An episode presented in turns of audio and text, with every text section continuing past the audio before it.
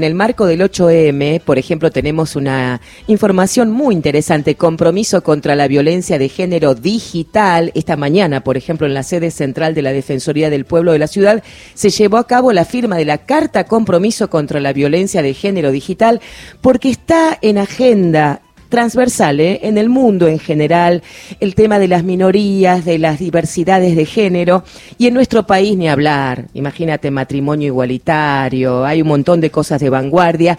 Y en ese marco he estado asistiendo hace unos días en el Alto Avellaneda a una muestra que se llama closets deconstruidos. Mirá. Sí, en el cual se les hace una especie de, de, memoria o de homenaje a quienes, sobre todo en la década ya del 90, pusieron el cuerpo en primera línea para hacer visible toda la temática de la diversidad de género. Por eso, Mariana Isasi, que es jefa del Fondo de Población de las Naciones Unidas, que forma parte de esta muestra Closets Desconstruidos, nos va a contar un poquito de qué se trata. Bienvenida, Mariana, a Pase lo que pase.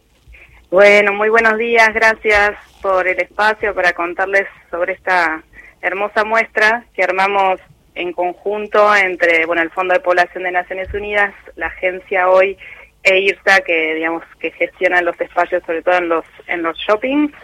Eh, esta muestra lo que busca es bueno justamente mostrar estos closets o placares, bueno depende de cada uno cómo le cómo lo nombre, pero estos espacios simbólicos que se crean digamos muy tempranamente en las vidas de la digamos de las personas del colectivo LGBT eh, que por un lado nos encantaría que no existan, pero una vez que también están, eh, lo que sucede es que muchas mm. personas se ven como obligadas a salir de ese mm. closet. Entonces, un poco lo que proponemos con esta muestra es mostrar, digamos, esta situación y por, por un lado también mostrar que existieron, digamos, muchas personas referentes de la comunidad LGBT que han logrado avanzar muchísimo en todo lo que tiene que ver con los derechos de las personas LGBT en Argentina. Claro, y qué llamativo que sean los en los shoppings, donde justamente por ahí hay un público o una población que no es la que está metida en los temas, de modo que se hace doblemente interesante, eh, porque allí la gente eh, va, a comprar justamente ropa y no a salir del closet, y debe ser algo, algo de alto impacto, ¿no es cierto?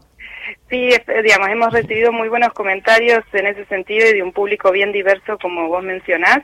Eh, y un poco esa era la intención, digamos, no poner en espacios donde en general, y, nos suele pasar a quienes trabajamos en estos temas, en que estamos en una conversación casi entre las mismas personas. Entonces, poder ampliar digamos, esta, esta conversación a otros públicos también era parte del objetivo y por eso nos pareció estratégico hacerlo en estos espacios donde justamente se va a llenar closet de ropa. Ahora, Mariana Darío Villarroel te saluda, ¿cómo estás? Bien, muy bien. Eh, la participación de las Naciones Unidas le da un, un nivel importante a esto. ¿Por qué el involucramiento de las Naciones Unidas en estos temas? Bueno, es parte de la agenda que tenemos como sistema de Naciones Unidas, ¿no? Tenemos la Agenda 2030, los Objetivos de Desarrollo Sostenible, donde, digamos, tenemos varios, eh, digamos, puntos por donde entrarle a estos, a este tema en particular, la igualdad de géneros, así en plural, implica, digamos, poder eh, respetar, conocer, eh, promover los derechos de las personas del colectivo LGBT y después se pueden cruzar con otros, como por ejemplo el objetivo de desarrollo sostenible que tiene que ver, por ejemplo, con acceso a la salud. Si uno, digamos, difícilmente una mm. persona que no puede vivir en libertad, que no puede decidir, que no puede acceder a los servicios, puede acceder a una salud, digamos, con, con todas las letras, eh, y entonces también es parte de, de esto pobreza podríamos nombrar como otra de las cuestiones, de las personas, por ejemplo, travesti trans que tienen grandes dificultades para acceder al mercado laboral formal.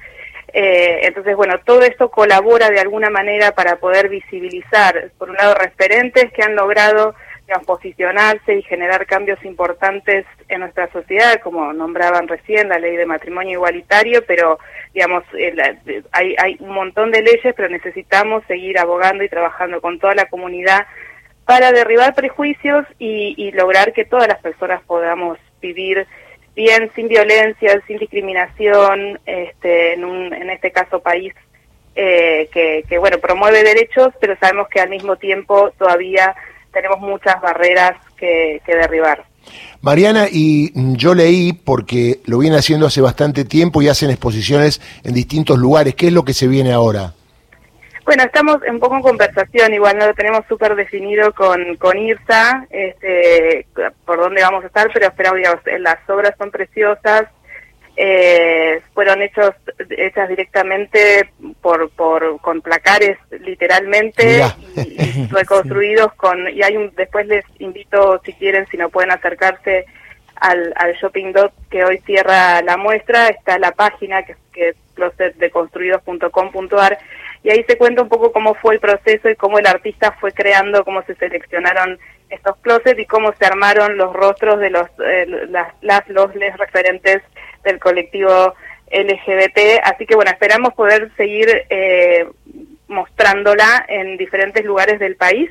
Tenemos que arreglar algunos asuntos de logística para, para poder hacerlo, porque las obras son muy grandes, literal.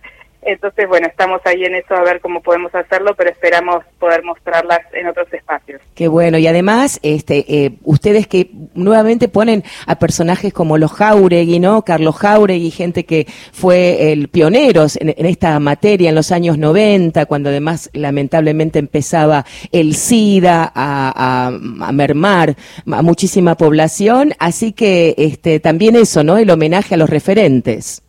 Sí, exactamente. Elegimos cuatro referentes, Carlos Jauregui, Luana Berkins, Ilse Fuscova y Mocha Celis, que, digamos, representan, digamos, una, la, diversidad y también diferentes luchas dentro del colectivo que nos parecía importante poder visibilizar y, la diversidad, la diversidad cruzada con, digamos, varias cuestiones. Eh, así que, bueno, creo que logramos... Eh, mostrar y el empoderamiento también de, la comunidad LGBT, ¿no? El orgullo, que el orgullo se traslada también en luchas y resultados también concretos de avances de derechos, digamos, no no poner, digamos, a la comunidad LGBT como como víctima, porque en ese sentido sí hay, digamos, muchos mensajes en, en esa línea, sino mostrar cómo muchos referentes pudieron avanzar y derribar muchos prejuicios este, y barreras para que seamos una sociedad mejor en definitiva.